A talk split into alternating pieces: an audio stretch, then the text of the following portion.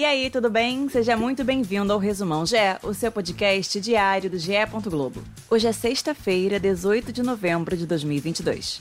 Muito prazer, eu sou Vitória Azevedo e a partir de agora eu te conto quais foram as principais notícias no mundo do esporte.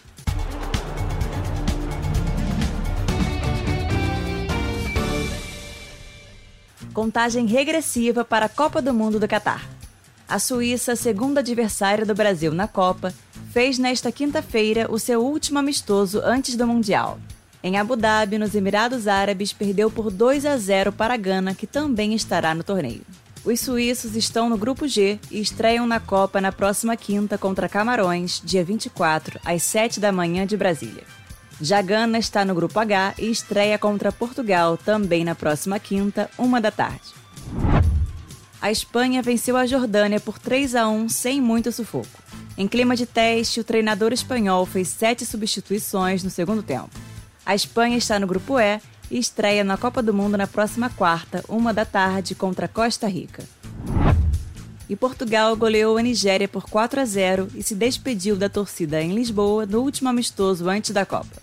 A seleção não pôde contar com Cristiano Ronaldo, que ficou de fora por conta de uma gastrite. No grupo H, Portugal estreia contra Gana, que também entrou em campo nesta quinta. Cristiano Ronaldo disse que se Portugal conquistar o Mundial inédito no Catar, ele pode se aposentar logo após a final, marcada para 18 de dezembro. Caso contrário, o atacante se vê jogando profissionalmente por mais três anos, com a intenção de se aposentar aos 40. Atualmente, o português tem contrato com o Manchester United, mas o seu futuro após a Copa ainda é incerto. O atacante Mané de Senegal está fora da Copa do Mundo do Catar. O jogador, eleito segundo melhor do mundo em 2022, sofreu uma lesão na perna em novembro atuando pelo Bayern e nesta quinta-feira teve o corte confirmado pela seleção.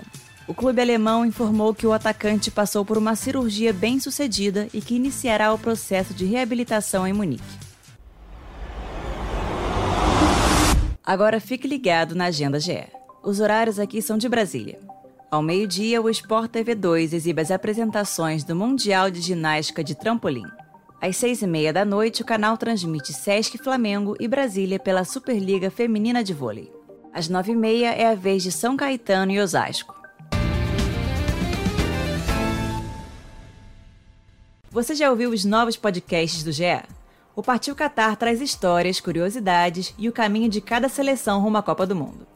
Toda quarta e sexta, uma seleção diferente, como num álbum de figurinhas, até completar as 32.